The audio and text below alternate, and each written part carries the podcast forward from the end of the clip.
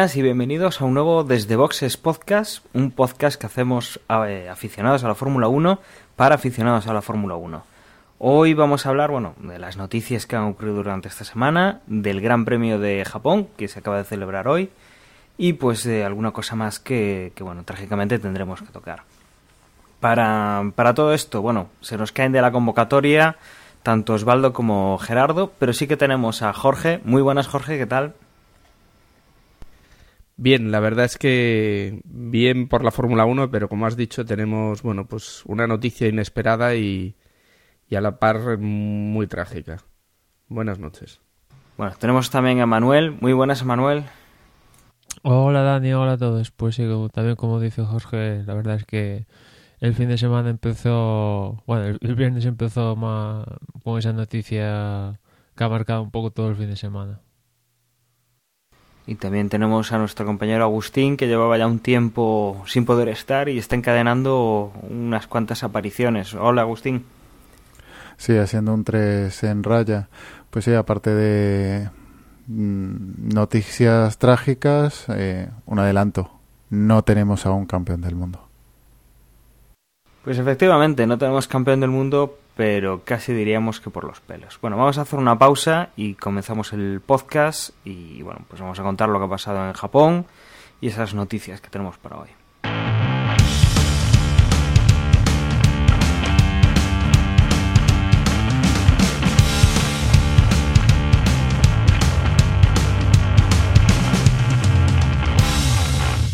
Bueno, y, discutíamos, bueno, o comentábamos ahora, antes de empezar a grabar, eh, si las noticias, bueno, por lo menos una la contábamos antes y yo creo que es lo, lo suyo. La noticia que, que, hablamos, que es, bueno, pues eh, triste, es la muerte repentina, por lo que se ha leído por causas naturales, de María de Villota, eh, piloto español, que tras aquel percance hace, pues eh, si no recuerdo mal, sobre un año, año y algo, pues eso, había tenido un golpe fuerte a la cabeza, había perdido un ojo y bueno, pues se estaba dedicando, la verdad es que estaba haciendo pues una labor importante de conferencias, charlas eh, a, adolescentes, bueno, pues eh, contándonos un poco la experiencia de pues eh, vital de bueno, pues perder lo que en principio parece que te puede importar, en este caso, bueno, pues perdía un ojo, perdía su capacidad para trabajar en, en lo que se había dedicado y cómo pues estaba rehaciendo su vida y, orientándola hacia nuevas metas, ¿no? Parece ser que estaba, pues,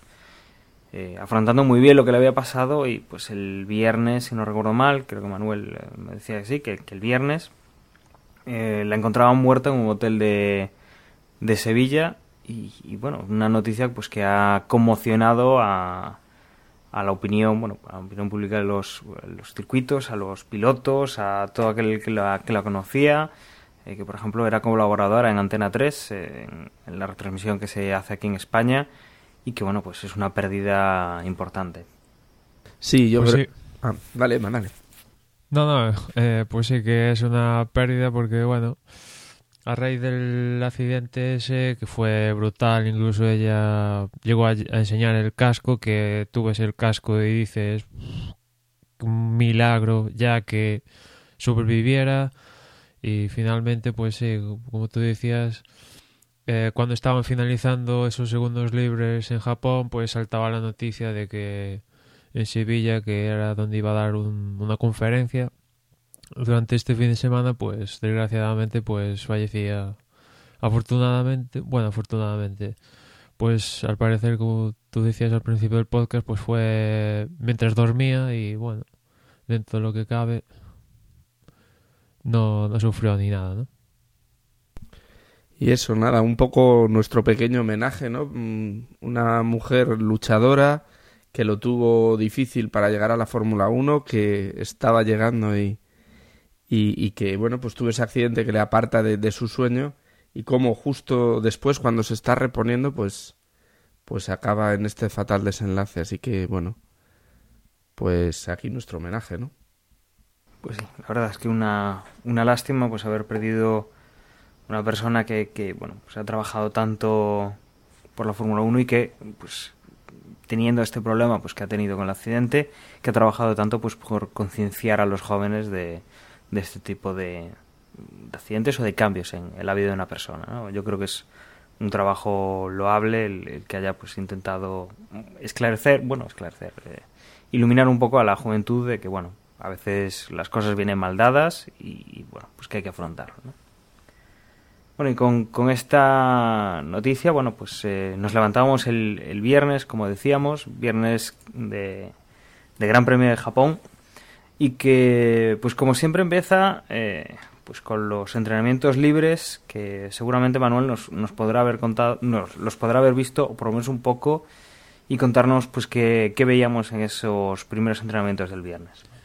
Pues como ya es tradicional en esa primera sesión del viernes, donde bueno, pues apenas se sacan muchas referencias porque la pista está muy verde y aparte aquí en Japón durante todo el fin de semana pues hizo una temperatura que, que nadie se esperaba por el paddock, hizo bastante calor cuando lo natural en Japón a estas alturas es que tienda al frío pues como decía, en esa primera sesión lo tradicional a lo largo del año más o menos es que marca el mejor tiempo Lewis Hamilton y una vez más volvió a marcar el mejor tiempo seguido de su compañero Nico Rosberg y acompañando a los Mercedes pues a continuación los dos Red Bull, Vettel tercero y Weber cuarto, pues atrás los dos Ferrari y los Lotus también. Se dio la casualidad que justo la primera sesión se ordenaron Mercedes, Red Bull, Ferrari y Lotus por equipos. Y en los segundos libres, pues aquí ya Vettel empezó con el mazo y marcó el mejor tiempo, aunque seguido muy, muy de cerca de Weber. Y a continuación de los Red Bull, pues se situaba Nico Rosberg, Raikkonen, Grosjean, Hamilton y aún más atrás Fernando.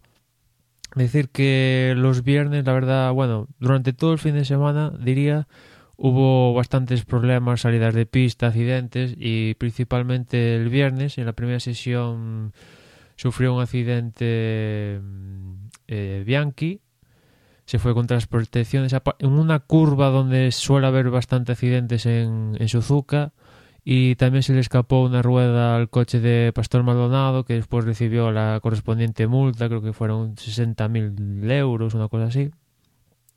Y en la segunda sesión de libres, pues Jules Bianchi, debido a ese accidente, ya no pudo saltar a pista, con lo cual se, se perdió esos segundos libres y también volvió a sufrir un accidente eh, Maldonado, precisamente en el mismo sitio que lo sufrió Bianchi en los libres 1. Y después también tuvieron sesión, eh, o sea, fuera de pistas, Sergio Pérez, Fernando llegó a hacer un trompo, Kimi Raikkonen se fue a, a, la grava y perdió minutos al final de los libres 2 y bueno, más el que más o menos tuvo algún tipo de problemas durante los libres. Y ya el sábado por la mañana en, esos tercera, en esa tercera sesión pues marcaba el mejor tiempo Weber, seguido de Hamilton, Rosberg, Grosjean, Fernando y Felipe Massa para comentar los seis primeros. Y ahí en esas primeras posiciones no se situaba Sebastián Vettel porque cuando le tocaba poner el neumático más blando, que el, creo que era el neumático medio que tocaba por aquí, que, que era más blando aquí en Suzuka, pues le fallaba el KERS y se perdía los últimos minutos de la sesión, con lo cual no podía rodar con ese neumático blando y, y bueno, se quedaba sin, sin tener el feedback de cómo iba a reaccionar el Red Bull, aunque bueno, ya viendo cómo iba Weber, que este fin de semana estuvo bastante bien y a lo alto durante todo el fin de semana, pues ya presumía que Vettel no iba a ser menos, ¿no? Y ya llegados a la clasificación, pues en, esa primera sesión en la Q1 pues se quedaron los tradicionales Chilton, Vandergarde, Pick, Bianchi, Bottas mmm, y... no, sí, ¿no? Bianchi, Chilton, Pick, Vandergarde, Sutil... Me estoy liando, me estoy liando, espera, espera. En esa sesión se quedaron Bianchi, Vandergarde, Pick, Chilton, Bernier y Sutil y al final de, bueno, faltando dos minutos 50, una cosa así, Bernier tuvo una fogata y se tuvo que sacar bandera roja, se paró la sesión y bueno, tuvieron que salir los, los pilotos, pero bueno, no hubo grandes sorpresas debido a esa bandera roja. En la Q2 se quedaron Ricciardo, Maldonado, Gutiérrez, Bottas, Paul Resta y Sergio Pérez. Y ya en la Q3, pues el décimo fue Jason Button, noveno fue Kimi Raikkonen, octavo Fernando Alonso, séptimo Nico Hulkerberg, otra vez ahí los Sauber y en especial Hulkerberg arriba, sexto fue Nico Rosberg, quinto Felipe Massa, cuarto Grosjean, tercero Hamilton, segundo Vettel y primera pole del año para Mark Webber. Y antes decía el problema con el KERS y al parecer Vettel tuvo también problemas en la sesión de clasificación y eso no le permitió llegar a marcar la pole. Y también comentar que traían una sanción de 10 posiciones tanto Bian como, Bianchi como Pig por esa tercera reprimenda que sufrieron en Corea, aunque bueno, ya salían atrasados, con lo cual le vamos a salir más atrás. Y Sutil también tuvo una penalización de 5 posiciones por cambiar caja de cambios. Y además de todo esto, hubo una sanción para PIC, aparte de, la, de las 10 posiciones por la tercera reprimenda de Corea, le cayó un, un drive-thru para hacer en las cinco primeras vueltas del Gran Premio por saltarse un semáforo rojo en, en la sesión de, de, clasificación. Al parecer en Corea se saltó también el semáforo y no pasó de eso, pero ya volvió a cometer el mismo fallo y ya le cayó una, una doble sanción a, a, a Charles Piquet. Si ya salía último, pues requete último, ¿no? Bueno, y con esto conformábamos la parrilla de salida, una parrilla de salida que esta mañana, bueno, pues tomaba a eso de las 8 de la mañana en hora española, eh, tomaba ya pues la, la, primera curva del circuito pues para, para enfilar este gran premio. Un gran premio que, bueno, comenzaba con, con eso, con los Red Bull en, en primera línea pero que, bueno, un poco sorpresa, Mark Webber eh, hizo una salida, pues como nos tiene acostumbrados, perdiendo posiciones, la verdad es que en la línea de toda la temporada, pero quien nos sorprendía era Vettel, que tampoco conseguía eh, sacar nada limpio de, de, la salida, necesitaba apretar, pero quien conseguía hacer una, una muy buena salida era Román Grosjean, que salía por detrás de ellos, y que conseguía ponerse en cabeza en la, en la primera curva. Eh, Hamilton salía también intentando meterse entre los, entre los dos Red Bull, que, que, no habían tenido mucha fortuna en esta salida, pero tenía un pequeño, muy leve toque con, con Lewis, oh, perdón, con, con Sebastian Vettel, había ahí un pequeño roce, del cual, bueno, pues Hamilton salía con un pinchazo en la rueda y ya empezábamos con lo típico, las típicas bromas de que si, si Sebastian Vettel lleva un pelín tocado el alerón, pero que bueno, no pareció después afectar a nada, pues por como, como ya ha dicho Emanuel más de una vez, los alerones del Red Bull funcionan bien normal y funcionan relativamente mejor cuando están un poquito rotos, algo que Adrian Newey eh, no sabemos cómo, cómo habrá conseguido. Por detrás de ellos, bueno, pues salían, eh, salía Nico Rosberg, eh, se ponía una cuarta posición, eh, Felipe Massa y Fernando Alonso salían por detrás. Y bueno, pues cerrando quizá el grupo así, pues de perseguidores de la cabeza, mm, estaría Nico Hulkenberg. Eh, Lewis Hamilton, pues como, como decía, con un pinchazo, pues se iba cayendo, iba perdiendo posiciones. Eh, las vueltas, bueno, pues iban, iban pasando, ah, se iba abriendo un hueco entre los tres primeros, Romain Grosjean, Mark Webber y Vettel, y luego, pues con, con, Nico Rosberg, Felipe Massa y Fernando Alonso. Nico Hulkenberg iba un pelín descolgado de estos tres eh, perseguidores, por decirlo así. Pero bueno, eh, las vueltas se iban dando y, y veíamos pues un, una disputa entre Felipe Massa y Fernando Alonso, que Fernando pues no era capaz de, de adelantar a, Felipe Massa. Felipe Massa, que claro, mismo coche de Fernando, tenía las mismas ventajas y desventajas en cualquier punto del circuito que el, que el piloto asturiano y bueno, pues dificultaba bastante pues que Fernando Alonso que parecía eh, tener más ritmo en esta, en esta parte de la carrera, pues tirara para adelante.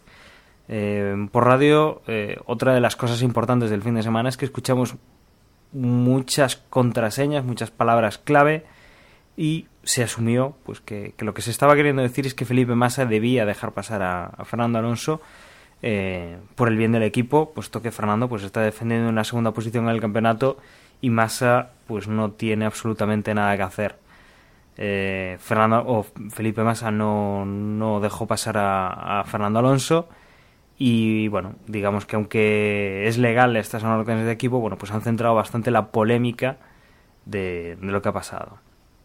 Teníamos que, bueno, empezaron a entrar los coches en, en boxes a cambiar los neumáticos, entraba primero Massa, luego lo hacía Fernando Alonso y bueno, tras la salida de, de boxes Nico Hulkenberg, que había estado apretando pues, a estos dos pilotos de Ferrari, conseguía salir por delante de los dos Ferrari debido pues, a que no había tenido problemas de estar peleando con nadie y con la pista limpia por delante pues eh, fue capaz de, ir adelantando.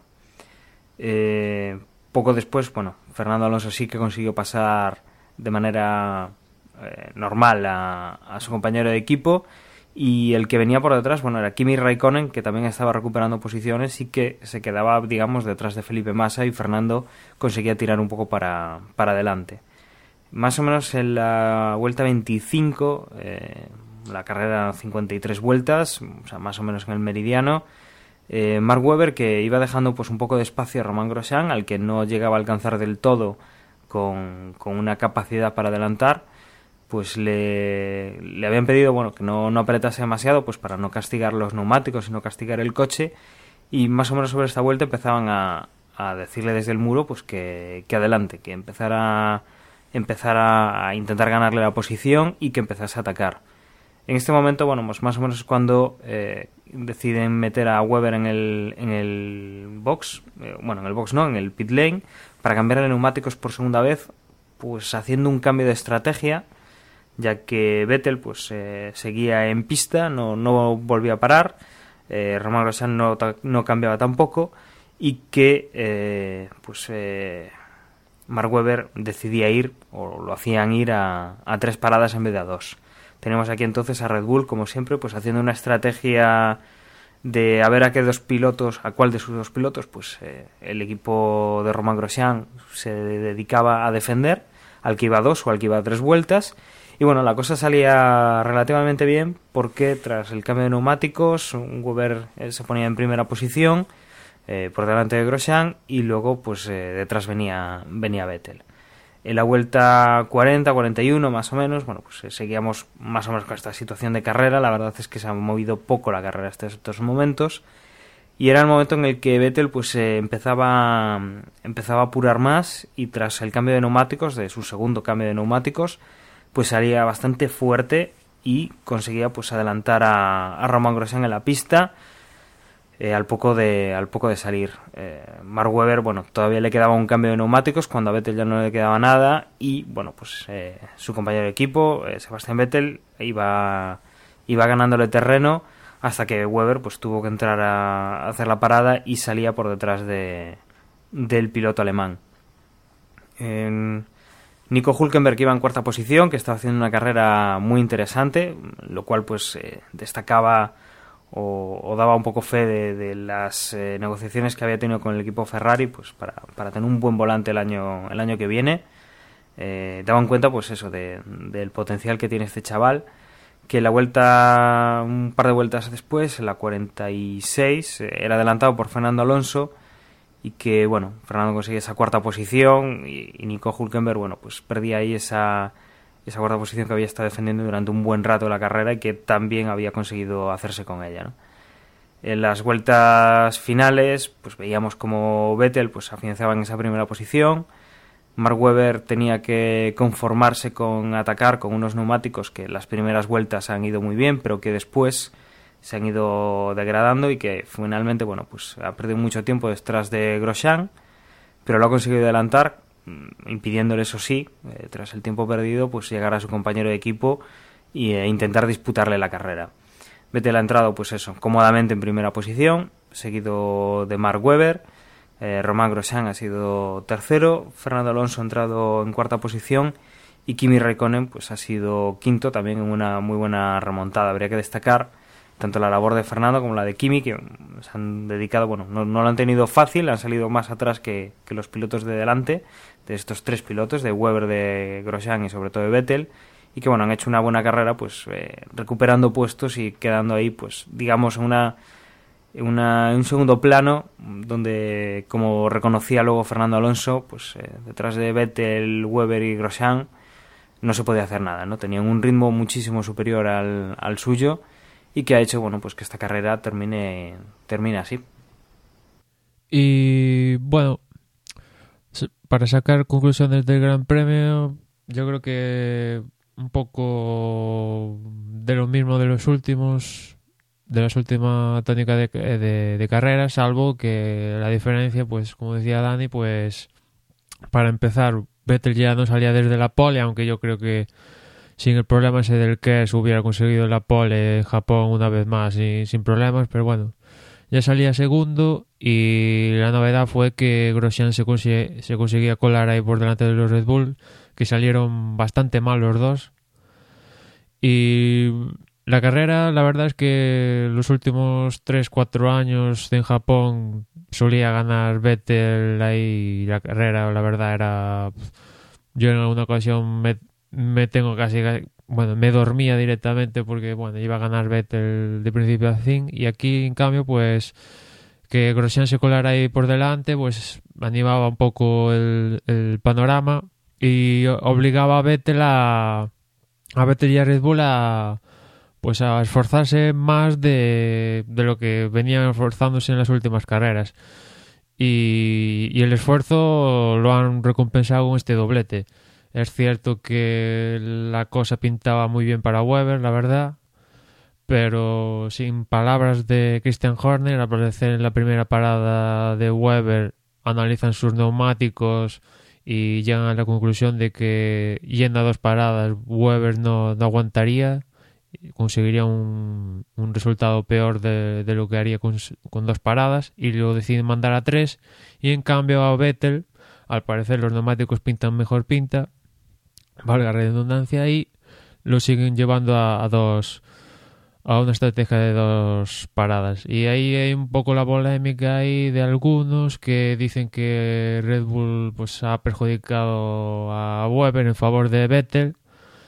Y, y bueno, y también, como decía Dani, polémica con el caso de Massa y Alonso, pero ahí digamos que dependiendo en qué país lo veas, eh, Massa tendría que haber dejado pasar a Fernando como fuera pero en el caso de Red Bull, ahí Red Bull ha actuado de muy mala fe porque eso de perjudicar a Weber y favorecer a Vettel estaba muy mal. En cambio, lo de Massa eh, era tenía que dejar pasar a Fernando porque porque sí, ¿no? Y yo la verdad, pues lo veo que ojalá, yo pienso que ojalá todos los equipos estarían deseando encontrarse en la misma situación que, los Red Bull, que podían hacer lo que pueden hacer, pues esto, que ir a diferente estrategia y aún así le sale pues maravillosamente. Colocan a los dos pilotos eh, primero y segundo y encima el piloto eh, que está líder del mundial, pues encima sí continúa ganando carreras y ya lleva cinco consecutivas. Y en cambio, pues con, con Ferrari pues digamos que en el caso de Massa es un piloto que ya digamos que ya no que no está Ferrari, ¿no? Es un piloto que se va y tiene que buscar sus habituales para encontrar un coche el próximo año. Y en ese sentido pues ha ido por libre totalmente, yo creo, ha ido por libre que, que, muchos era lo que desearían que Weber fuera por libre, pero bueno, aquí el que fue parece por libre fue Felipe, aunque yo creo que tampoco hubiera cambiado mucho el panorama porque Fernando al final llegó cuarto, pero llegó a más de 30 segundos de, de los tres primeros. Y aunque Felipe dejara pasar a, a, Fernando, pues sí, podía estar más cerca de Grosjean, Weber y Vettel, pero vamos, yo creo que no, no hubiera luchado por el, por el podio en esta ocasión Fernando. Incluso él, después eh, a la prensa, después de acabar la carrera, pues era un poco quitando la importancia al hecho y le preguntaron ¿qué piensas esto de Felipe? hubo órdenes de equipo, no sé qué y, y, le quitó importancia porque además digamos que está luchando por una segunda posición ahí que, que yo creo que hasta es vergonzoso ¿no? luchar por una segunda posición lo suyo es luchar por la primera, ¿no? Luchar ahí por una segunda posición, como decía Sena, es el primero de los perdedores. Y después con el tema de constructores, que ahí sí que es un poco más importante porque hay un montante económico que puede marcar las diferencias, pues es verdad que hay tanto Mercedes como, como Ferrari estaban diferenciados por, por un punto, creo, antes de, de, la carrera, pero en ese sentido que estuviera Massa por delante de Fernando, pues o Fernando por delante de Massa era un poco intransigente, si bien cuando eh, detrás de los dos Ferrari venía Hulkerberg y ahí yo creo que más que culpa de Massa fue un poco culpa de Ferrari, porque sabiendo que venía Hulkerberg, Sauber estuvieron muy atinados y dijeron, pues vamos a meter a Hulkerberg, adelantamos su parada y salimos por delante de, de, de, de, los Ferrari. Y Ferrari, en vez de, no sé, copiar la estrategia automáticamente, pues no. No hicieron eso y hicieron parar a, creo que a tanto Felipe como a, Fernando, pues creo que dos o tres vueltas, no sé si me equivoco, pero creo que fue una cosa así, unas vueltas decisivas al fin y al cabo, porque Hulkeberg consiguió pasando, consiguió pasar a, a, Fernando y pese que Suzuka no es mucho de adelantar fácil, Fernando al final pues lo consiguió adelantar, pero bueno, ahí yo creo que no estuvo atinado Ferrari con la estrategia copiándola a Hulkeberg porque porque bueno, las aspiraciones de lograr máximo de, de, ese cuarto que logró finalmente Fernando eran demasiado y no, no, no, no, no podía optar a más. Y después por, por la parte más atrás, yo destacaría como el piloto de la carrera incluso a Esteban Gutiérrez, que es la primera vez que puntúa y además lo hace en un séptimo puesto. O sea que ha logrado un buen puesto para conseguir sus primeros puntos.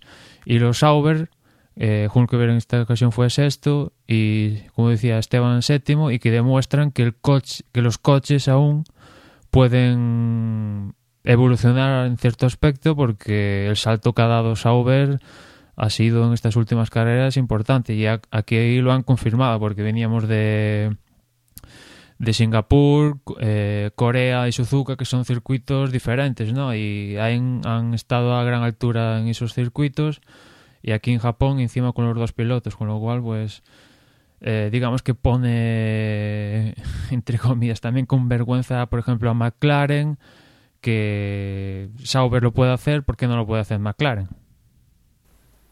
Una pregunta, lo de Massa y, y Alonso, yo durante durante la carrera no vi que se lo dijeran literalmente. ¿En algún momento se lo dicen literalmente? Que me haya perdido. No, literalmente ni a Weber ni a Massa. Le dicen algo como eh, uh -huh. estrategia A, hazlo ya. Y ahí se sobreentiende que eso quiere decir que deja pasar a Fernando. Y en el caso de Weber, imagino que sería en plan, tenemos que cambiar la estrategia y, y a Vettel no y te fastidias, una cosa así. Cambio. Pues sí, en los dos casos, eh, el, lo de Massa y Alonso. Justo después de, de, eso, en el primer cambio de neumáticos, tan pronto entra Hulkenberg, eh, podían realizar ellos el, el, adelantamiento en boxes. Es decir, en vez de que entrara Massa y conservara la posición, eh, que entrara Alonso y después que Massa ya, ya saldría detrás de Alonso. Lo tenían fácil y siguieron dándole prioridad. Siguieron dándole es prioridad que encima, a Massa. En esa primera parada entró Massa por encima, antes que, que Fernando. Con lo cual es un poco ahí sin sentido que que le dieran uh -huh. esa orden, si, si la orden realmente es esa de deja pasar a Fernando y después lo metan por delante de boxes, es un poco ahí sin sentido.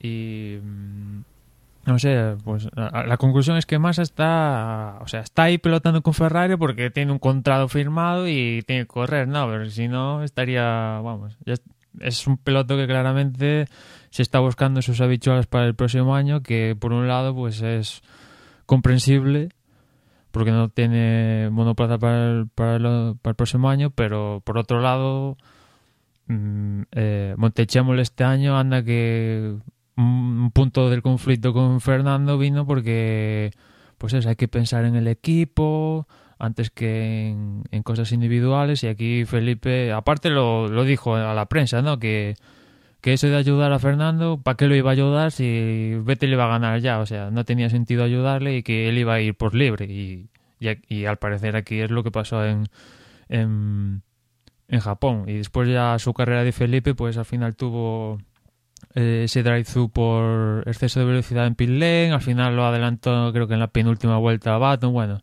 al final Felipe sí quiere luchar por tener un coche, pero sus actuaciones no viendo a Hulkerberg, la verdad, si, si al final consigue un monoplaza Felipe para el próximo año, no sé, es porque trae dinero, no sé, o yo qué sé, o, o algo raro pasa ahí, porque no lo vería normal que estando ahí Hulkerberg en el mercado, Felipe se le comiera el puesto a, a.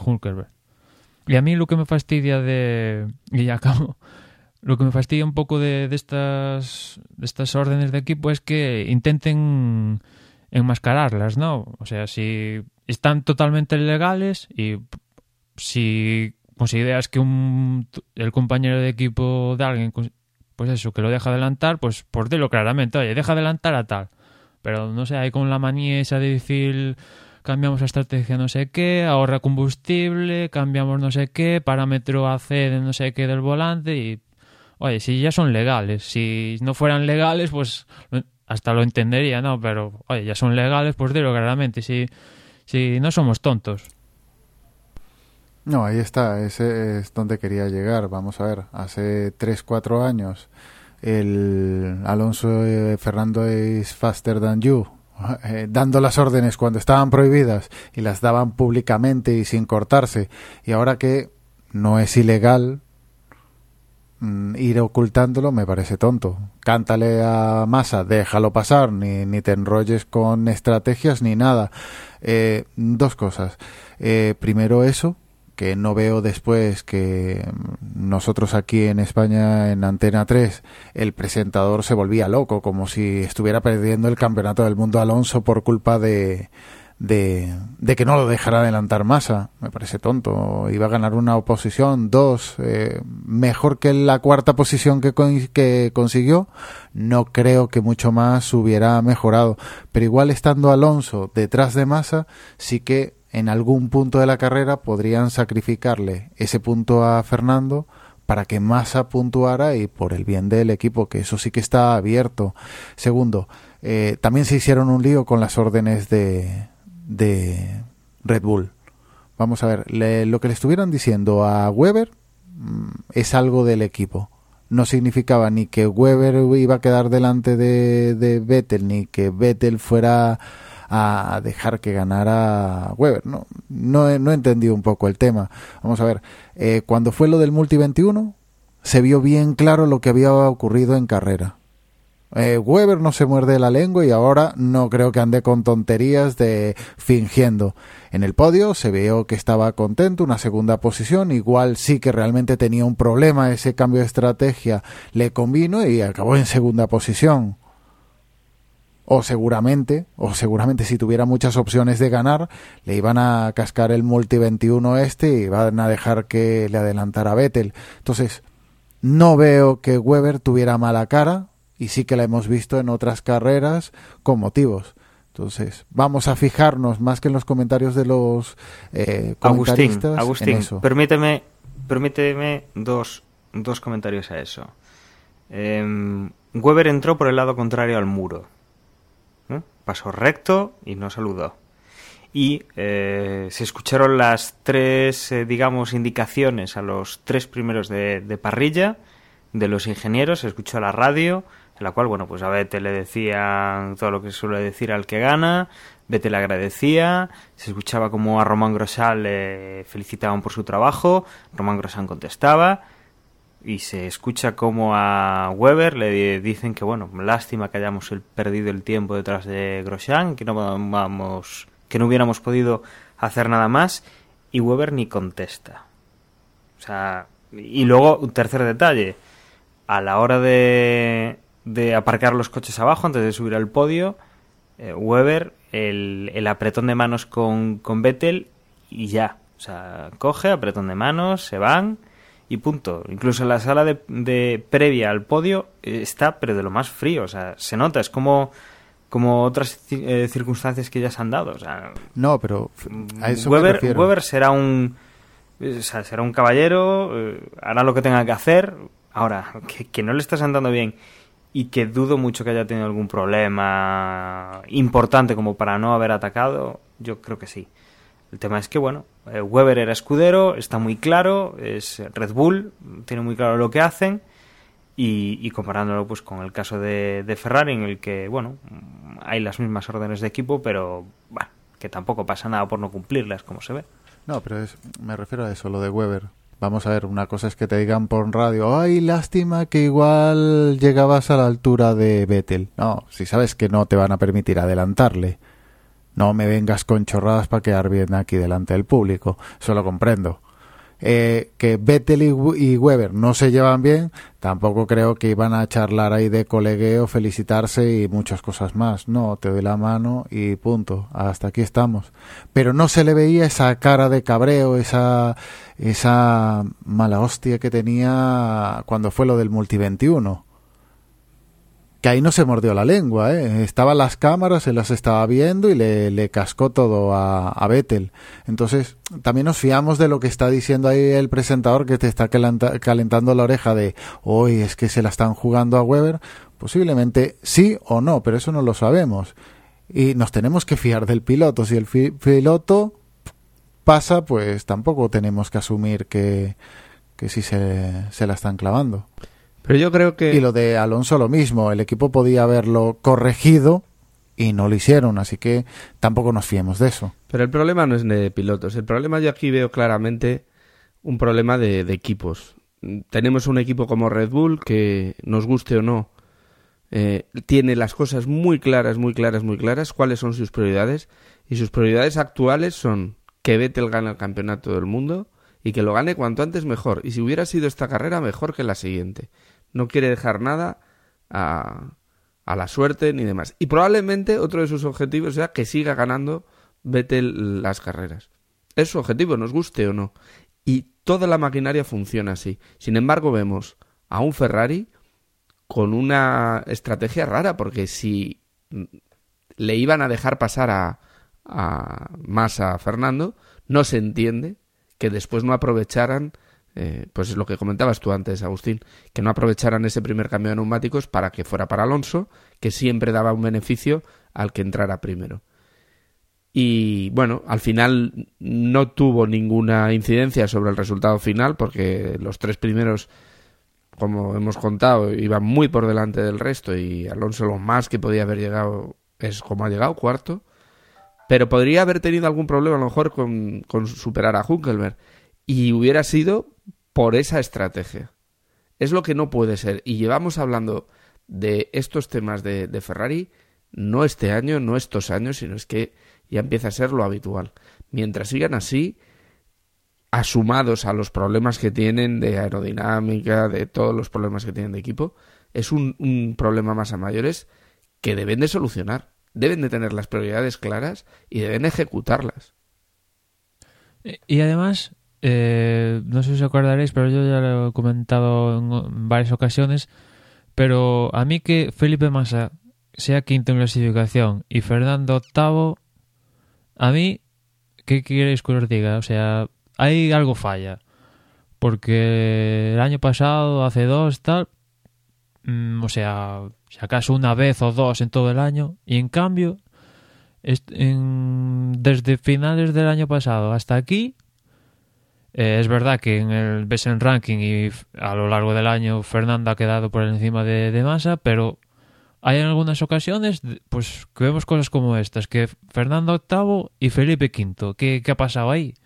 O Fernando no en clasificación ha perdido quizás fuelle, o no sé, o Massa se sale en clasificación, o no sé qué pasa, porque la clasificación es importante y de salir octavo a salir quinto a salir más, más arriba hay una diferencia. Y este año, por ejemplo, Felipe Massa ha logrado una primera línea en... Sí, creo que fue una primera línea en, con Ferrari, en cambio Fernando no ni, ni, ni, ni primera línea tan siquiera, o sea, y así no me cansaré de repetirlo, es imposible, o sea, a base de octavos puestos, quedar, aunque Fernando le resta importancia, porque a lo largo del año queda por delante de Felipe una y otra vez, pero al final marca la diferencia, saliendo octavo, pues, oye, pues, pues no, no vas a ganar, ¿no? Sí, puedes hacer una carrera que la hace. En carrera Fernando se viene arriba normalmente y remonta a muchas posiciones, pero bueno. Parece que tiene el mismo fallo que Raikkonen, que están demostrando en pista lo que es en carrera un, rendimiento estupendo, pero eh, mismo lo hemos visto hoy con Grosjean. Eh, si Raikkonen clasificara como, como Grosjean, probablemente estaría muy por encima de lo que está actualmente y haciendo mejores actuaciones de las ya fantásticas que hace. Y parece que Fernando empieza a imitar este, bueno, imitar o, seguir ese camino de, de, clasificar mal, luego en carrera muy bien, pero como tú dices, si no, si no se pone las pilas, eh, está muy complicado la Fórmula 1 y tienes que hacerlo todo bien, incluidas todas las fases, la del sábado y la del domingo.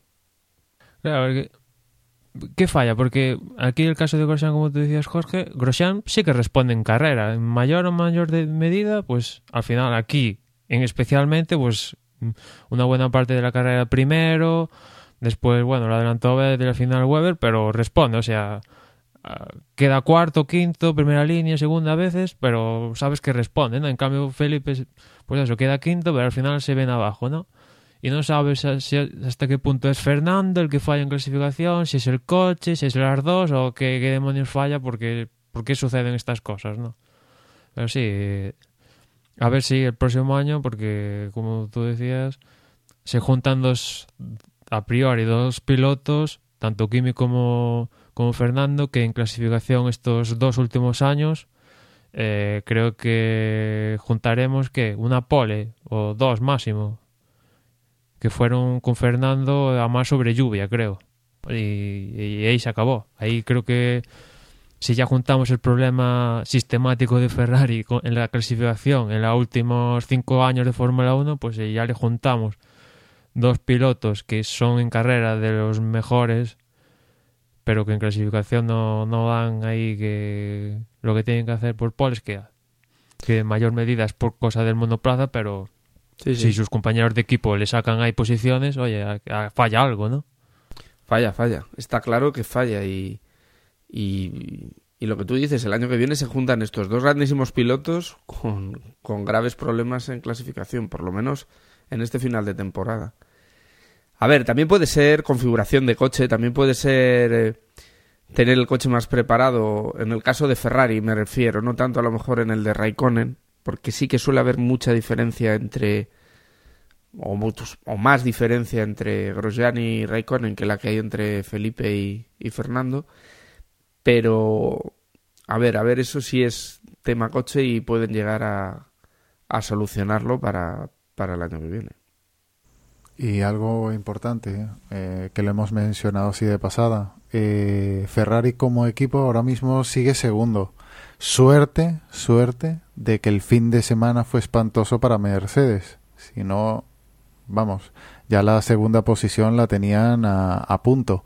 Pero es que ahora, con el fin de semana bueno que tuvo Lotus con Grosjean y con Raikkonen, ya están entrando en la lucha del de la segunda posición con Ferrari y con Mercedes.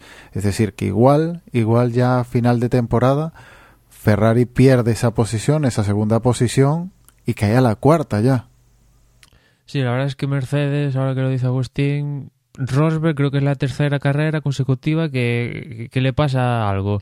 Primero en Singapur iba para segundo y sale el safety, no entra y adiós carrera. En Corea iba para, bueno, podio cerca de ahí y se le descuelga el alerón delantero. Y aquí, pues, que fallo del equipo y suyo, ¿no? Que el, al salir de boxes, pues comete un, safe release, ¿no? Que sale antes de tiempo y por luego se lleva a Sergio Pérez a la drive-thru y adiós, acabó la carrera.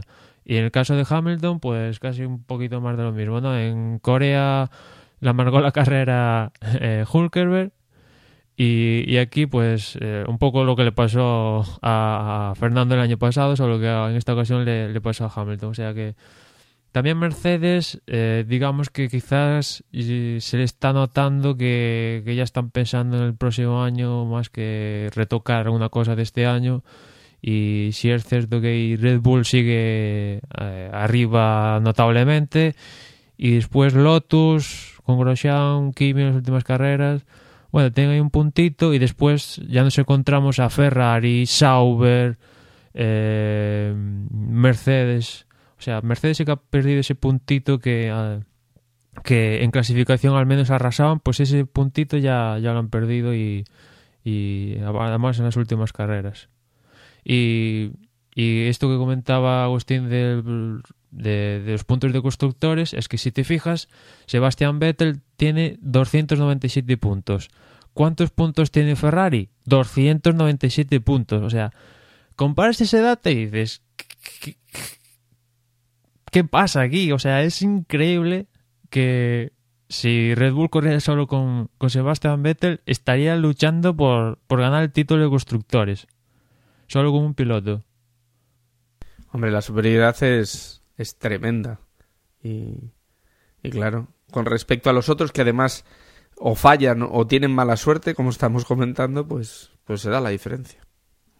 Ah, desde luego, para la temporada que viene hay muchos equipos que tienen que hacer grandes cambios y, Ferrari, eh, seguro que Manuel me lo confirma, pero yo recuerdo que tenían supuestamente un equipo trabajando en Maranello, en eh, una sala en todo momento viendo la carrera, solo para el tema de la de la lo que es la estrategia o por lo menos es lo que habían dicho que iban a poner un, equipo allí específico para eso que vamos, esto yo creo que fue hace Sí, cuando vino Pat Fry, que lo trajo de eh, McLaren un sistema igual, pues. pues. cuando vino él lo, instauró esto de que, pues como tú decías, hay un equipo en seguimiento de estrategia en Maranello y prácticamente te diría que son ellos los que marcan la diferencia con las estrategias a seguir. Es cierto que en alguna ocasión han acertado, como en Singapur, pero también a veces cometen errores eh, garrafales. Y yo si tirando de memoria a Red Bull, fallos así de estrategia, pues que te, diría,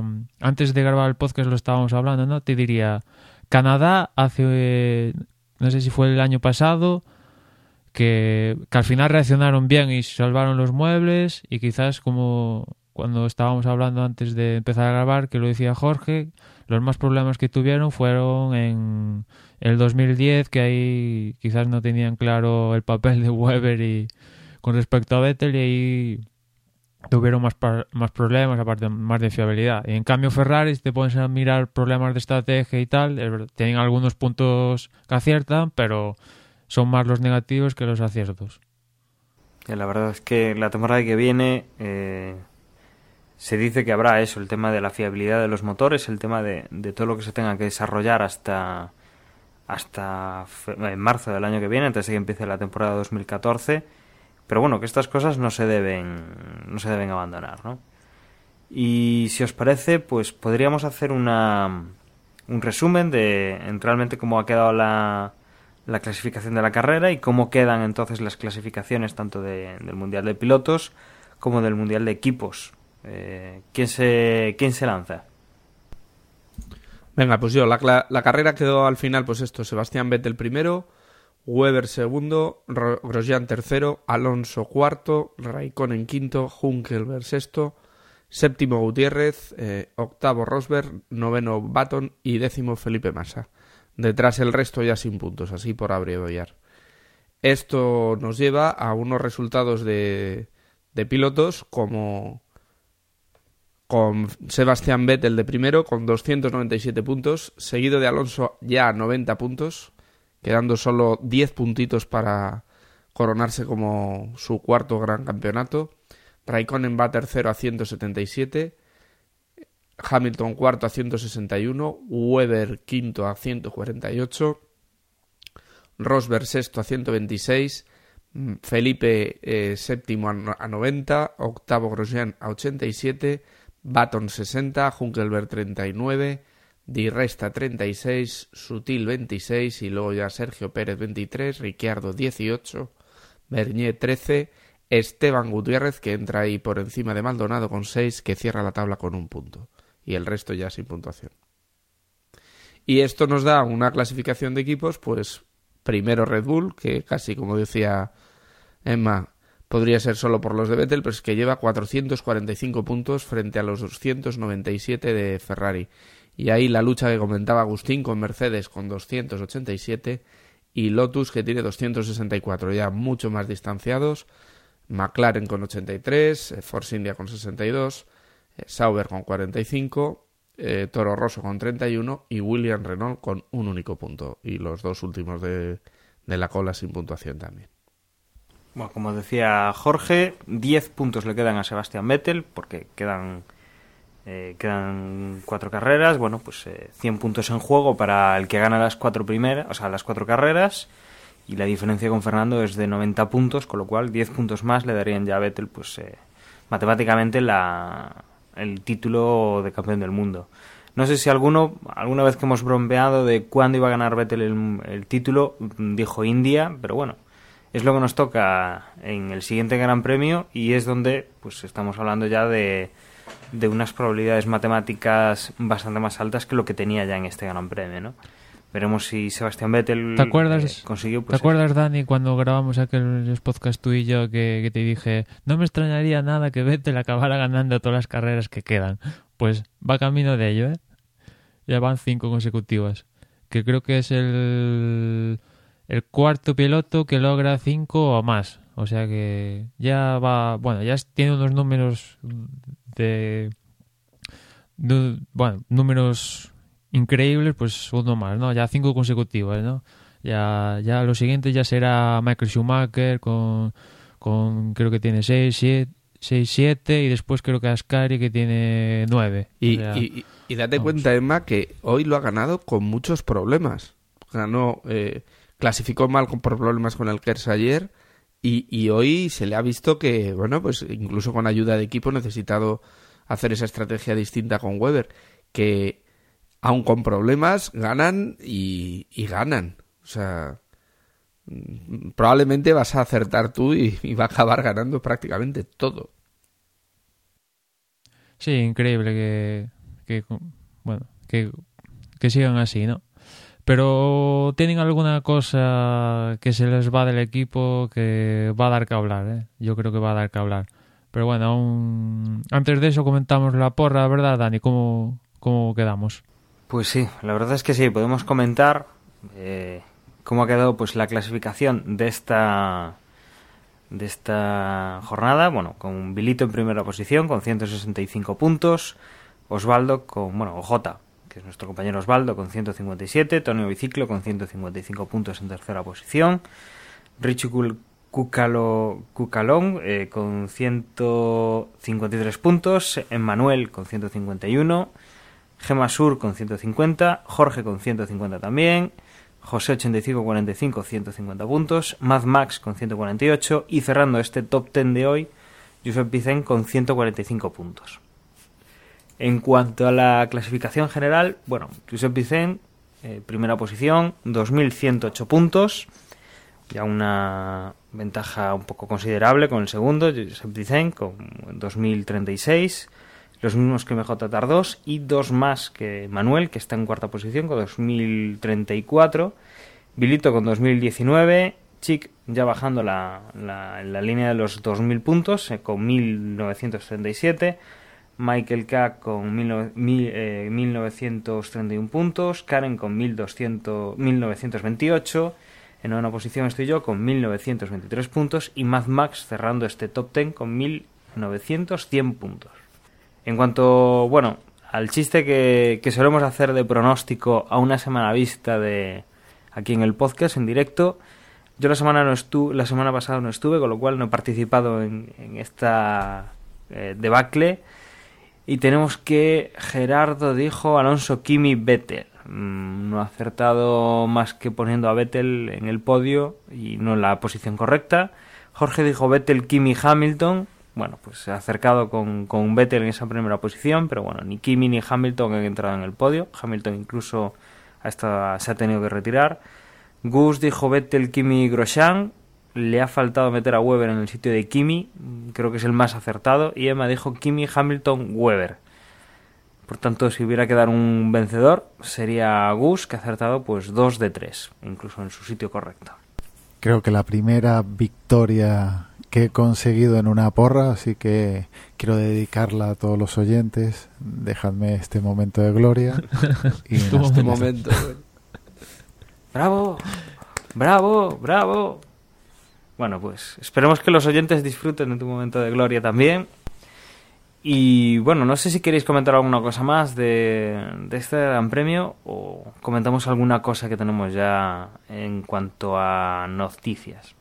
Bueno, vamos a ello, ¿no? Bueno, entiendo noticias. que entiendo que sí, que nos metemos ya en esas noticias. Bueno, vamos a hacer primero una, una pausa para poner alguna promo y nos metemos a repasar dos o tres noticias que tenemos de, de esta semana última.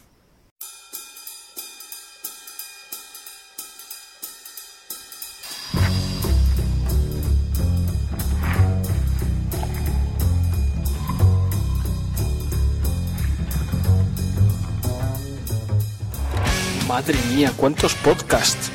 No sé a cuál suscribirme. Menos mal que existe uno en el que se dedican a comentarlos. Son dos tipos, Pello y Adrián, que charlan sobre los podcasts a los que están suscritos o los nuevos que descubren. Lo hacen de una forma amena y si critican algo, lo hacen de forma constructiva. Desde luego, no son unos trolls. No soy un troll podcast. Podéis encontrarlos en su web www.nosoyuntroll.es en Twitter son arroba nstroll-podcast y también los puedes encontrar en iVoox y en iTunes. No soy un troll. ¿Y tú?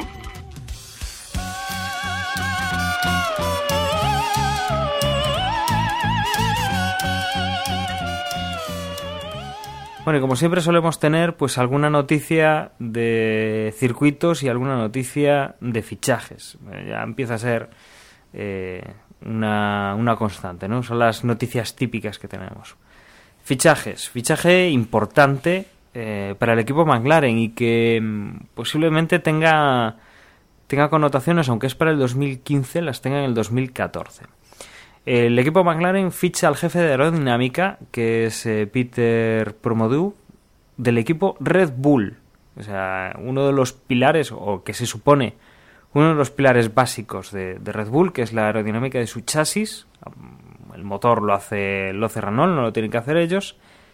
Pues el, el jefe de aerodinámica, que será pues una la mano derecha de, o entiendo que será una, una persona importante para, para Christian Horner, una mano derecha posiblemente, eh, abandona el equipo, pero dentro de un año, eh, dejándolos, pues eso, en la temporada 2014 con el interrogante de qué papel tendrá esta persona, cuánto estará implicado en el proyecto y, cómo va cómo va a ser esto. Claro, como tú dices, eh, Promodó es la mano derecha de Newey y cuando vino a Red Bull vino de, pues eso, junto a Newey, venían de McLaren justamente y yo, yo diría que este fichaje es un fichaje bomba e incluso más importante que, de, que el fichaje de un piloto estrella, ¿no? Porque Vale que igual Promodo no tiene la inteligencia o no, no llega a esas ideas, pero digamos que es el jefe, ¿no? El que dice esto bien, esto va por aquí, esto no, y, y McLaren se lo ha conseguido tres de vuelta porque ya estuvo en McLaren anteriormente con- junto con Newey. Y eso, como decíamos, es un punto, un punto ahí en principio débil que puede tener Red Bull ya desde, desde el 2014, porque claro, es un, un, cargo importante, jefe aerodinámico, y claro, el Red Bull no se puede permitir que, que este señor en el 2014 desarrolle el coche y se lleve todas las ideas y todo, todo el, el- percal a, a McLaren el próximo año, con lo cual el próximo año se estará de vacaciones, entre comillas, y se irá al 2015, con lo cual Red Bull pierde, pues eso, la mano derecha de Newey, eh, pues eh, de, de, de facto, digamos, la pierde en 2015, que se le acaba el contrato en 2014, pero ya el- sus efectos, ya el 2014 vuelve a tener que, que mirar a, a poner a alguien otro, a uno diferente en su puesto, porque el próximo año va a estar, pues eso, porque tiene contrato firmado y ya está, porque no, no va a pintar nada en el a priori en el desarrollo del coche porque se va a un equipo rival además, con lo cual pues ahí tenemos un punto débil para Red Bull que, que han aguantado, y la verdad es que han aguantado sin que le verlen ninguno de ningún ingeniero ni jefe técnico, es nada importante. Ahí se le han ofrecido millonadas a Newey por, por parte de Ferrari y, y, ha aguantado. Incluso creo que Vettel por contrato tiene que, que él sigue, si sigue Newey, si se va Newey, pues casi que tiene las puertas abiertas para abandonar Red Bull. Es un, un contrato ahí unido por las dos partes. Y este, digamos, es el, el, la, la, primera pieza técnica eh, importante que se le escapa a Red Bull. Y se le va a McLaren que, bueno, será bienvenido con los brazos abiertos. Pero aunque el año, el año que viene no participe en parte del desarrollo del coche, todo esto que han podido desarrollar hasta ahora sí que lo, sí que lo lleva. Lo único que no, sin resultados, vamos, que lo que pueden haber hecho es eh, espantoso y no lleva el resultado. Pero hasta el momento, eh, esa parte de desarrollo del coche o esos secretos que pueda llevar ese de, diseño del nuevo coche, llevarlo lleva. Bueno, los secretos se lo sabe todos, vamos, fijo. Otra cosa es que, como te dices, a ver, parte del diseño de cómo va a ser el próximo año, pues lo sabrá, evidentemente, habrá aceptado el diseño él. Pero claro, un punto fuerte que tiene Red Bull es el desarrollo del coche a lo largo del año. Y en ese papel, Promodo ya no va a pintar nada el próximo año y habrá que ver si le afecta a Red Bull eh, porque bueno, pues eh, este año, el anterior, el anterior, ha llegado un punto de, del calendario donde pegan el estirón y se van medio segundo, un segundo, los que le den la gana y marcan unas diferencias brutales. Y, y, entiendo que uno de los artífices de esta evolución que pega Red Bull a lo largo del año es este señor, que ya digo, puede que no tenga ideas, las ideas clave y tal, pero digamos que es el que dirige el cotarro ahí. Y que ahora se vaya a otro equipo y que lo tengan ahí en la reserva en el 2014, yo imagino que Red Bull lo, lo notará. Importante por eso, es más bien un fichaje ahí de desesperación por, por lo que está haciendo McLaren este año, por todo lo que viene el año que viene y, tiene que buscar un golpe de efecto, alguien que realmente le eh, pueda dar un giro a la situación de, de McLaren. Lástima que se tenga que retrasar un año, pero, pero eso, muy destacable. Llegará este ingeniero, recordemos, con, con el equipo Honda, con el equipo de motorización de Honda, a, al equipo McLaren. Algo interesante para el 2015. Eh, ya recordemos que el 2014 todavía no, no tiene nada más que un topo en casa de, en casa de la competencia. Y, bueno, una, una, cosa que no recogemos en el, en el, en el guion, eh, que bueno, se, ha visto algún rumor. Eh, seguro que Manuel ha leído bastante más acerca de él, pero yo se lo quiero preguntar. Eh, se habla también de otro fichaje para McLaren para el 2015, o por lo menos una pretensión de un fichaje para McLaren. Emanuel, ¿Fernando Alonso volviendo a McLaren en el 2015? Uf, yo la verdad es que algún medio digital, eh, F1 al día, por qué no decirlo, ya ha dicho que está hecho, ¿no? Y yo creo que creo que está lejos de ser verdad eso, aunque en la Fórmula no puede pasar de todo. Yo pensaba que Raikkonen iba a seguir en Lotus y mira, va a estar en Ferrari, pero yo creo que, que vamos, a día de hoy lo veo imposible porque bueno, Fernando no se cansa de decir que se quiere retirar en Ferrari, que no se ve en otro equipo, que irse a otro equipo sería bajar un escalón y para mí sería decepcionante que, bueno, de, de cambios y puestos a cambiar, ahora se va a McLaren, que no salió bien, y deja Ferrari. Pues para mí sería, no sé, Fernando es un poco de palabra, ¿no? Es suele cumplir su palabra y sería faltar a su palabra, ¿no? Ha dicho que, que Ferrari está muy a gusto, etcétera, y si se fuera a otro equipo, pues para mí pues sería decepcionante porque sería faltar a su propia palabra, vamos, nadie le ha obligado a decir que en Ferrari se quería se quería retirar ahí, ni que es la bomba, ni que, que incluso estar en Ferrari y pilotar en Monza con Ferrari es casi como ganar el título casi, ¿no? Eso lo ha dicho Fernando, no, no se la, nadie le ha obligado a decirlo y pues eso, como digo, a día de hoy es pues eso, el rumor de, de- que ronda por ahí, pero yo a día de hoy no, no me lo creo ni para nada. Puede que charlean, que hubiera una charla y tal. Wismar, Martin Wismar, bueno, le lanza el azuelo cada vez que puede, pero bueno, de ahí a marcharse, no sé. Habrá, yo creo que la pieza clave es un poco el próximo año. Si, si el Ferrari no rinde el próximo año, pues a ver qué hace Fernando. Si, pues eso, da el paso de irse a otro equipo y si ese equipo es McLaren o vete tú a saber, porque aquí en, Japón, Dominicale, yo creo que ha empezado ya a lanzar el, el, el anzuelo de Vettel, pero en el caso de que se vaya Fernando, y yo creo que ya están empezando a prever ciertos cambios y tal. Pero bueno, a día de hoy está eh, Fernando con Ferrari para el próximo año y entiendo para hasta que, que acabe su contrato, que creo que acaba en el 2016. Bueno, pues veremos en el, posteriores fechas a ver si, si algo de eso que se han comentado pues eh, termina termina saliendo a la luz o, o no. Pero bueno, sería interesante también o decepcionante no ver a Fernando Alonso ganando algo, o teniendo un, un buen equipo detrás como, como se supondría que sería Ferrari o, o en esa etapa, por ejemplo, como que tuvo Michael Schumacher, que fue una de las más brillantes de la escudería italiana, ¿no? Eh, como comentaba al principio, eh, noticias de fichajes o noticias de, para el año que viene o el siguiente. Y una noticia también importante por, pues, pues, por el tema histórico que tiene ese circuito, por lo que supone ese país para la Fórmula 1, sobre todo después de que Massa pues, no, no tenga claro que va a estar la temporada que viene. El circuito de Interlagos renueva hasta el 2020. Eh, tenía tenía para el 2015 pues el, el, fin de ese contrato. Pero bueno ahora mismo pues eh, se fiche o sea se, se, renueva el contrato hasta el 2020 eh, de todas formas con algunas condiciones como un nuevo paddock.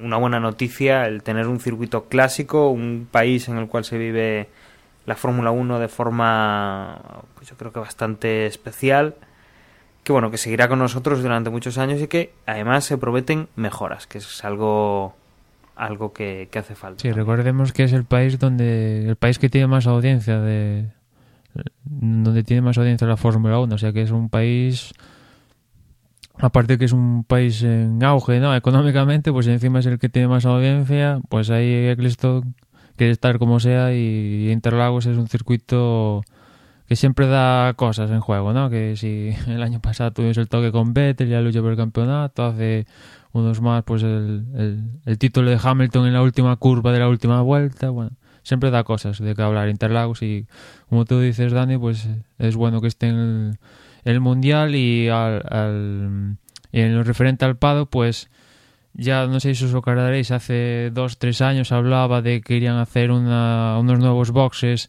en la recta esta que hay después de, de las primeras enlazadas, las S de Sena, pues ahí quieren hacer nuevos boxes y también ahí quieren plantar, eh, evidentemente si están los nuevos boxes, pues la nueva eh, carril de boxes, pues claro, porque el carril actual de boxes que tiene Interlagos, digamos que es uno de los más especiales que tiene el, el mundial, pues esa esa bajada tan empinada que tiene y aparte es bastante peligroso porque está entre entre las barreras, ¿no? Bueno, pues con, con, esta buena noticia no sé si tenemos alguna cosa más que, que comentar eh, y si no, pues eh, si os parece nos, nos podemos ir despidiendo. Bueno, asumo entonces que no, que quedamos por cerrado este, este episodio de, de Desde Boxes y que, bueno, pues eh, recordemos que quedan ya muy pocas carreras para terminar este año, que la próxima carrera, que es en la India, eh, Vettel ya podría ser incluso eh, campeón del mundo y que, bueno, pues eh, ha sido un placer estar otra vez de nuevo con, con vosotros, pues la ausencia que tuve pues la, la semana pasada y que pues nos escuchamos en el próximo episodio. Un saludo y hasta luego. Y yo recuerdo, como siempre, eh, dónde encontrarnos por los medios sociales. La dirección de Twitter es twitter.com desde boxes. La de Facebook es facebook.com desde boxes. En Google Plus vais al buscador y ponéis ahí desde boxes y ahí sale eh, el usuario. Y nada más, nos escuchamos en la próxima carrera. Recordad el sitio de referencia desde box.es y acordaros de, aunque quedan dos semanas, de la porra, sobre todo aquellos que andáis por las partes de arriba. Hasta la semana que viene. Y nada, por último recordaros que en el lateral izquierdo, eh, perdón, en el lateral de la página web, en el lateral derecho hay distintas radios donde se nos puede escuchar y recordamos que mmm, en, la, en la tienda de aplicaciones de, del Google Play para móviles Android está la aplicación para para móviles Android. Eh, aprovecharla, comprarla, que hemos tenido ahí los a los programadores picando código para intentar sacarla antes de final de temporada y así podéis ver si en la próxima carrera en India gana el campeonato Vettel. Un saludo y hasta la siguiente.